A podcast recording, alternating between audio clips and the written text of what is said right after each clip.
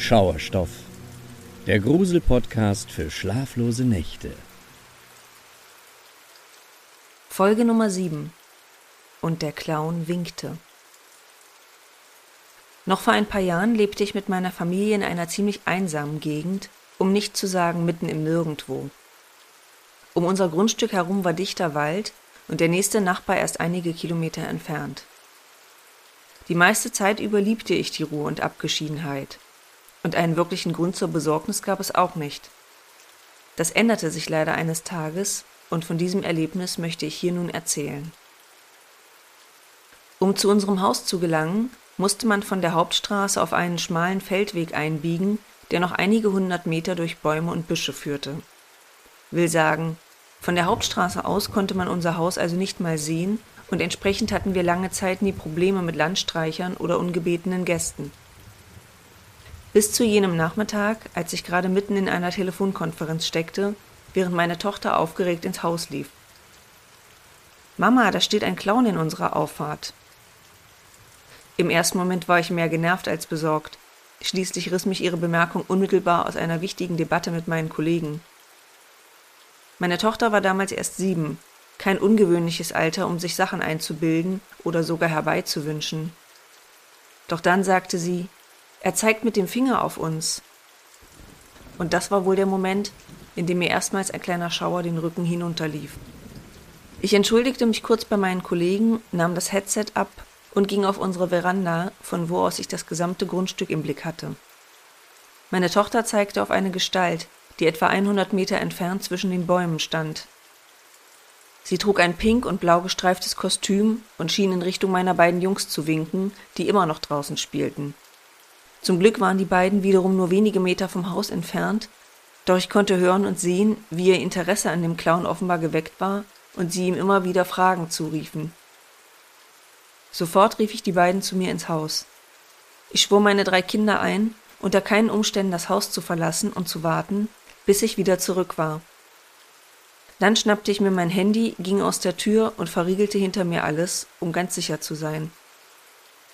Ich stieg in unseren alten Land Rover und schälte mich mühsam aus der Parkbucht, die durch das herbstliche Unwetter der letzten Tage eine regelrechte Matschgrube geworden war. Dann fuhr ich langsam die Auffahrt hinunter in Richtung des Clowns. Währenddessen rief ich meinen Mann auf der Arbeit an und erzählte ihm, was gerade passiert war. Er ermahnte mich, in jedem Fall im Auto zu bleiben und nicht zu nah an den Fremden heranzufahren.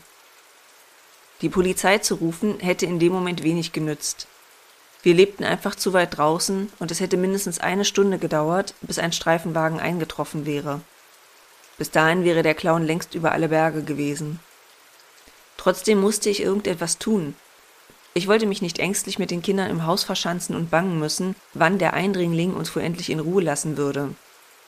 Nein, ich wollte ihm zeigen, dass ich mich nicht einschüchtern lassen würde. Sobald ich die Baumgrenze erreicht hatte, hielt ich nach dem Clown Ausschau, konnte ihn allerdings nirgendwo entdecken. Erst als ich die holprige Landstraße weiter hinunterfuhr, sah ich ihn, wie er durch die Bäume streifte. Ich näherte mich ihm von hinten, und als er das Geräusch meines Wagens hinter sich hörte, blieb er stehen und drehte sich langsam um. Wieder hob er eine Hand wie zum Gruß und winkte, wie er es bereits bei meinen Kindern getan hatte. Er trug keine richtige Maske, aber sein Gesicht war mit Clownschminke so zugespachtelt, dass sich bereits tiefe Risse um Mund und Augen gebildet hatten. Was er allerdings in der anderen Hand hielt, erschreckte mich noch viel mehr. Offenbar trug er eine Art Holzhammer mit sich herum. Sobald er mein erschrockenes Gesicht gesehen hatte, drehte er mir wieder den Rücken zu und verschwand nun joggend zwischen den Bäumen. Ich trat ruckartig auf die Bremse, rollte das Fenster halb herunter und brüllte ihm hinterher, er solle sich von meinem Haus und meinen Kindern fernhalten. Dann gab ich wieder Gas und mein alter Land Rover rumpelte im Eiltempo weiter den Feldweg in Richtung Hauptstraße hinunter.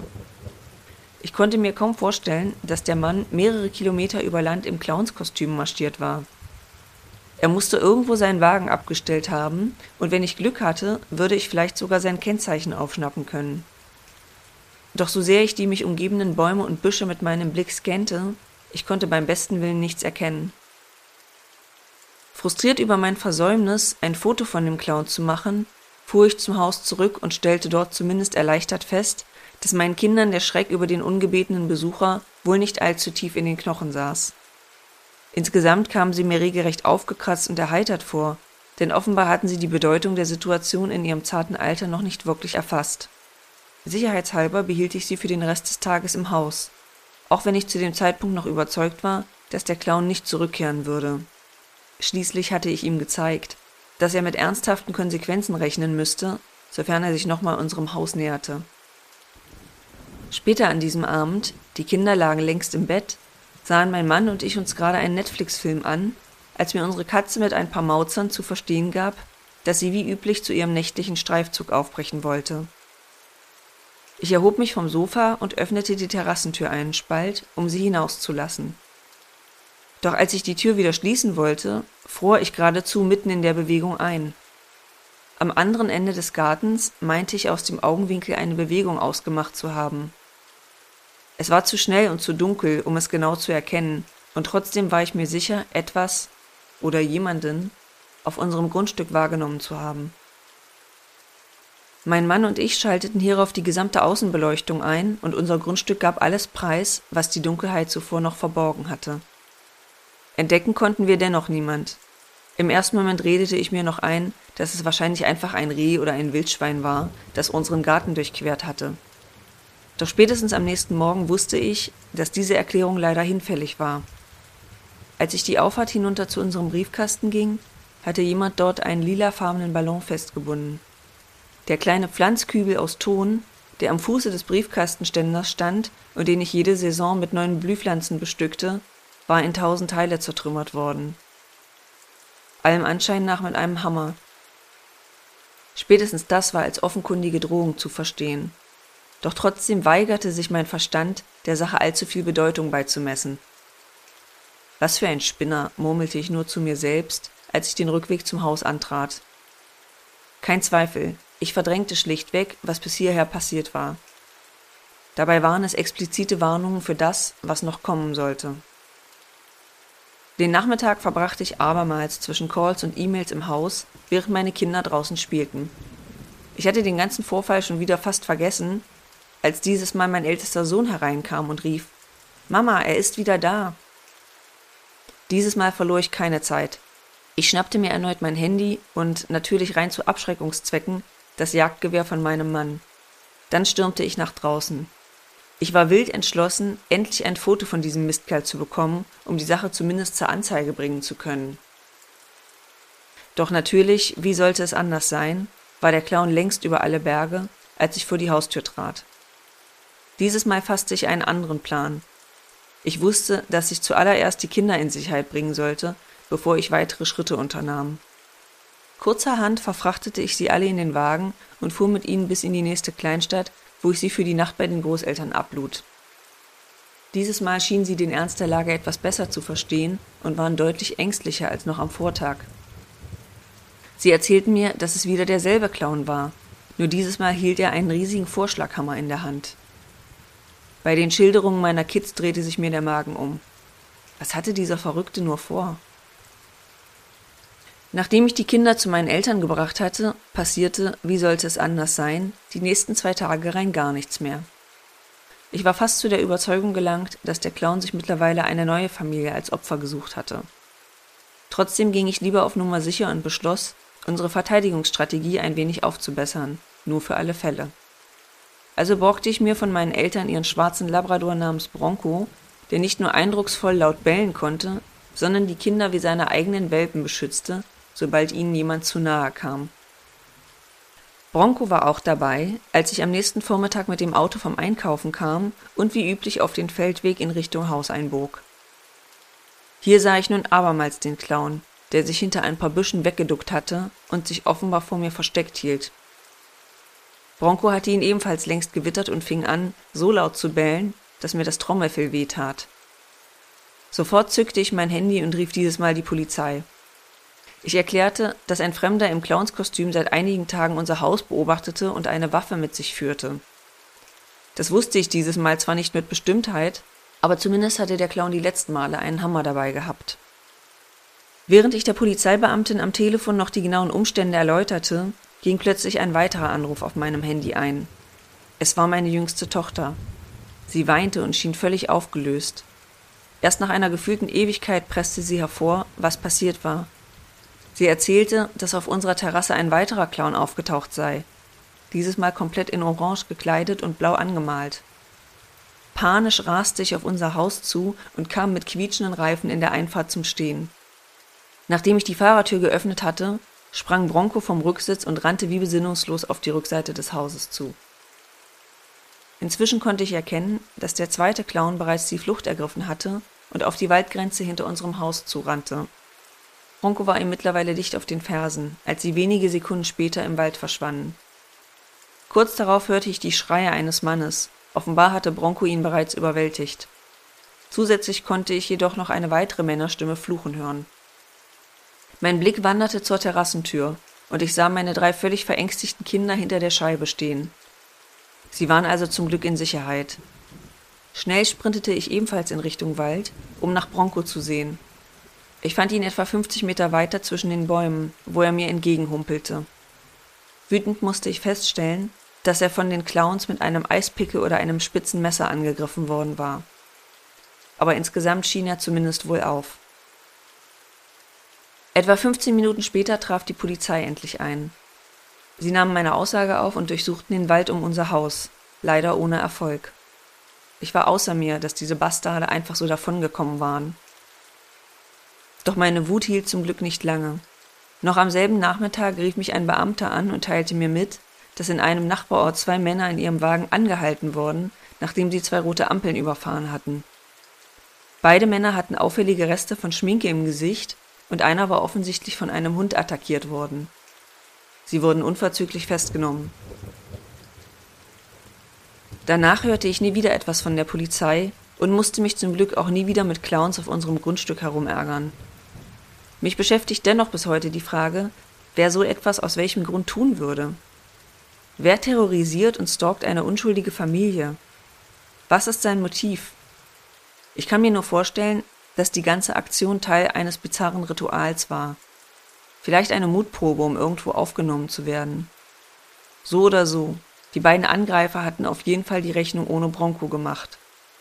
Der erfreut sich übrigens wieder bester Gesundheit und sorgt weiterhin dafür, dass niemand meinen Kindern ungefragt zu nahe kommt.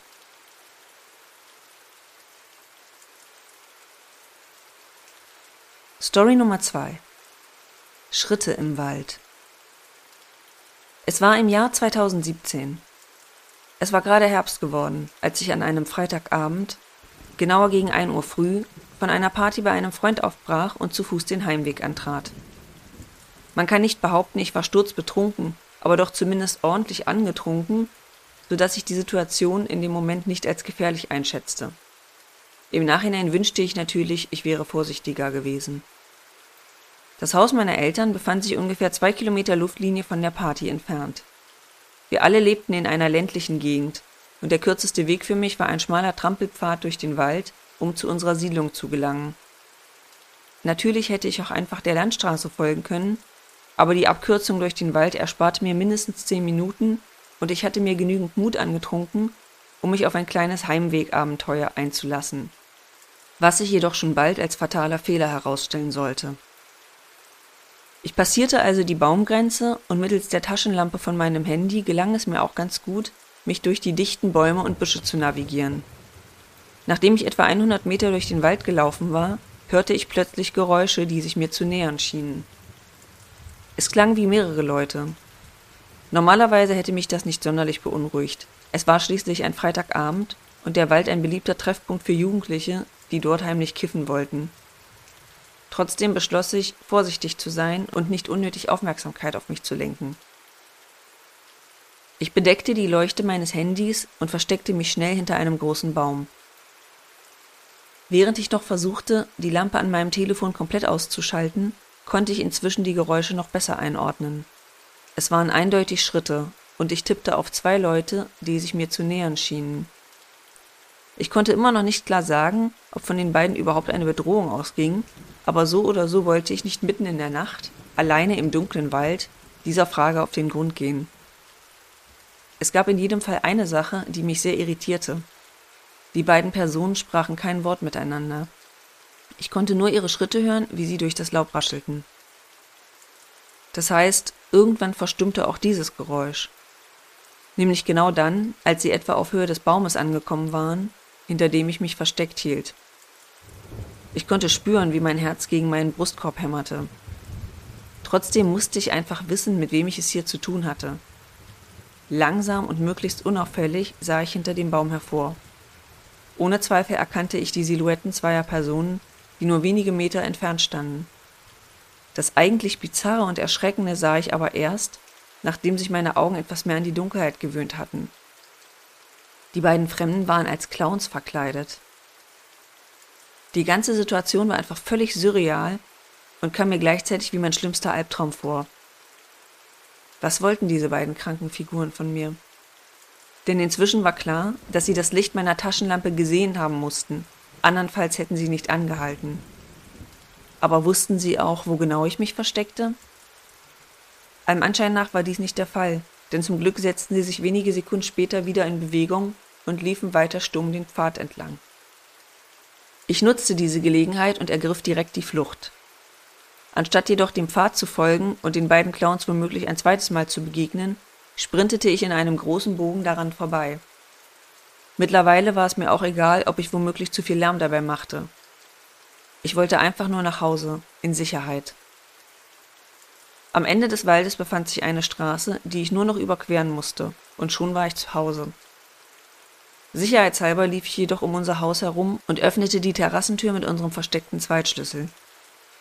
Ich wollte in jedem Fall vermeiden, dass mich jemand von der Straße aus sah. Sobald ich im Haus war, schloss ich die Tür hinter mir zweimal ab und checkte auch alle anderen Türen und Fenster. Ich ging in den vorderen Teil des Hauses, um die Erkerfenster zu checken und die Vorhänge zu schließen. Und dann sah ich sie. Auf der gegenüberliegenden Straßenseite, unmittelbar am Waldrand, standen die beiden Clowns und starrten herüber. Ich konnte nicht genau sagen, ob sie mich direkt ansahen, aber der Anblick dieser zwei leblosen Statuen mit ihren schrecklichen Grimassen jagte mir panische Angst ein. Spätestens jetzt wusste ich, dass ich dringend etwas unternehmen musste. Meine Eltern waren zu diesem Zeitpunkt schon lange getrennt, weshalb mein Vater nicht mehr bei uns lebte. Also ging ich ins Schlafzimmer meiner Mutter und weckte sie. Wie in jedem schlechten Klischee-Horrorfilm waren die Clowns natürlich längst verschwunden, als sie ans Fenster trat. Meine Mutter schien nicht begeistert, stellte meine Clownsichtung allerdings zumindest auch nicht in Frage. Trotzdem taumelte sie schlaftrunken zurück in ihr Zimmer und schickte mich ebenfalls ins Bett. Ich war noch immer leicht angetrunken, was mir unter normalen Umständen sogar geholfen hätte, schnell einzuschlafen. Doch nicht in dieser Nacht. Nachdem ich eine Weile mit dem Gesicht zur Wand gelegen hatte, wollte ich mich auf die andere Seite und hatte nun mein gesamtes Zimmer im Blick. Die Begegnung mit den beiden Clowns ließ mir einfach keine Ruhe. Was, wenn sie noch da draußen waren? Hatten sie mich etwa am Erkerfenster stehen sehen, als ich die Vorhänge schließen wollte? Da war es. Das Geräusch, das mir schreckliche Gewissheit brachte. Ich rührte mich nicht und presste die Augen zusammen. Es vergingen nur wenige Sekunden, dann war es wieder da. Aus dem eigentümlichen Klonkgeräusch wurde schließlich ein handfestes Klopfen. Es wurde so laut und aggressiv, dass ich es schlichtweg nicht mehr ignorieren konnte. Ich nahm all meinen Mut zusammen, öffnete die Augen und sah zum Fenster. Dort am unteren Ende des Rahmens, wo die Jalousie nicht komplett abschloss, stand einer der beiden Clowns und starrte mich mit schräg gelegtem Kopf direkt an. Meine Schmerzgrenze war erreicht. Schreiend rannte ich zum Schlafzimmer meiner Mutter und brach weinend an ihrem Bett zusammen, als ich schilderte, was gerade passiert war. Sie hatte zum Glück keinerlei Zweifel an meiner Geschichte. Stattdessen griff sie nach dem Pfefferspray in ihrer Nachttischschublade und ging schnellen Schrittes in mein Zimmer. Natürlich war der Clown auch dieses Mal längst verschwunden. Trotzdem glaubte mir meine Mutter, dass das, was ich gesehen hatte, wirklich wahr war. Sie ging sogar so weit und rief am nächsten Tag die Polizei, wo sie den Vorfall zu Protokoll gab. Seitdem habe ich die Clowns zum Glück nicht mehr in unserer Gegend gesehen. Zusätzlich zu den Jalousien habe ich mir dicke, schwere Vorhänge gekauft, die jedes Hineinsehen von außen unmöglich machen. Inzwischen geht es mir wieder besser. Trotzdem liege ich oft noch nachts wach und frage mich, ob nicht doch jemand auf der anderen Seite des Fensters steht.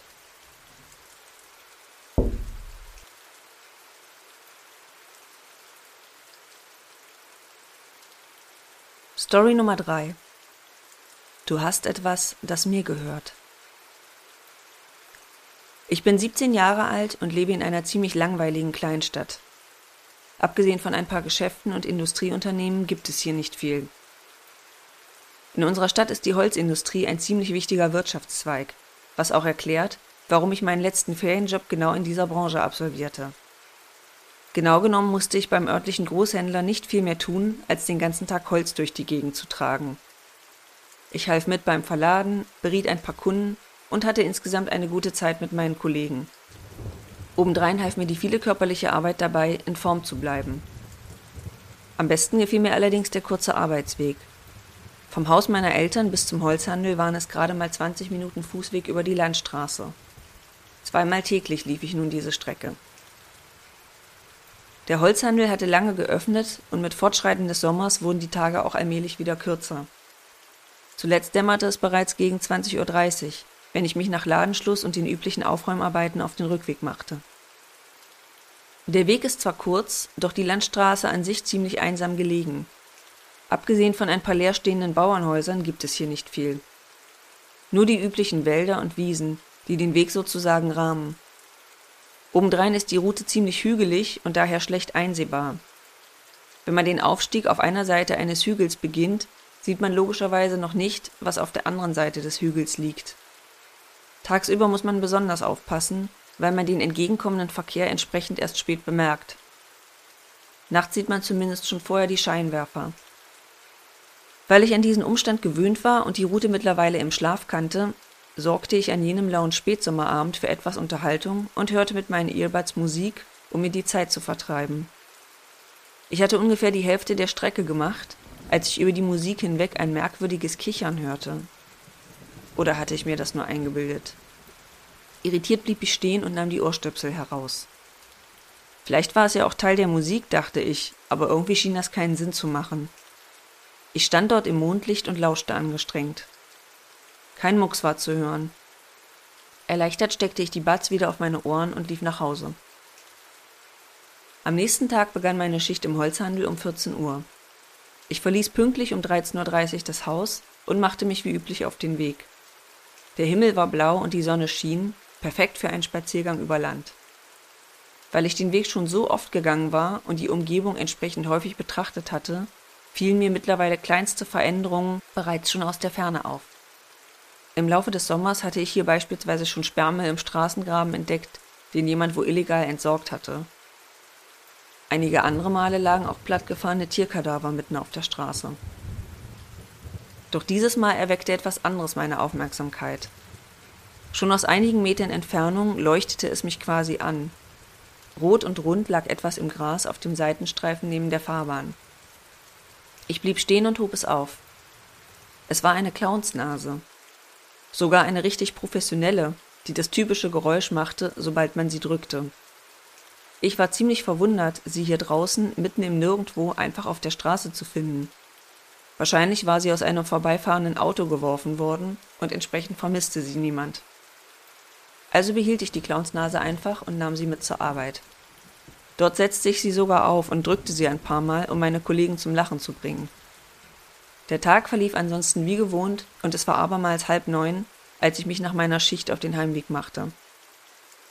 Dieses Mal hatte ich allerdings meine Earbuds vergessen und so blieb mir nichts weiter übrig, als auf meinem Rückweg nur den Grillen und dem Wind zu lauschen. Auf der Hälfte des Weges fiel mir dieses Mal eine Gestalt auf, die etwa 150 Meter vor mir plötzlich auftauchte. Ich nahm an, es wäre ein Reh oder etwas ähnliches, was dort mitten auf der Fahrbahn stand konnte es aber nicht mit Sicherheit sagen. Der Himmel war mittlerweile ziemlich bewölkt und ein leichter Bodennebel erschwerte die Sicht noch mehr. Als ich etwa 50 Meter näher gekommen war, schien es plötzlich auch mich entdeckt zu haben und verließ schnell die Straße. Zumindest konnte ich erkennen, wie die Gestalt sich schnell seitlich in den Wald zurückzog. Zu dem Zeitpunkt hatte ich noch keine Ahnung, dass das, was ich gesehen hatte, kein Reh war. Ich gelangte schließlich an den Punkt, an dem ich das Reh hatte verschwinden sehen und ging daran vorbei. Wenige Sekunden später hörte ich ein Rascheln hinter mir. Dann, ohne jeden Zweifel, Schritte auf dem Asphalt. Ich dachte noch, wie seltsam das sei. Warum sollte das Reh zurückkommen, wenn es Angst vor mir hatte? Doch bevor ich mich umdrehen und nachsehen konnte, kam mir eine Stimme zuvor. Hey, sagte jemand. Ich drehte mich um und mitten auf der Straße stand ein Clown und starrte mich an. Sein Kostüm musste früher mal bunt gewesen sein, doch es war dermaßen verdreckt und heruntergekommen, dass man die Farben kaum noch erkennen konnte. Sein Make-up war völlig zerlaufen und verschmiert und seine Augen waren pechschwarz. Er legte den Kopf schräg und sagte, Du hast etwas, das mir gehört. Gib es mir zurück. Er kicherte.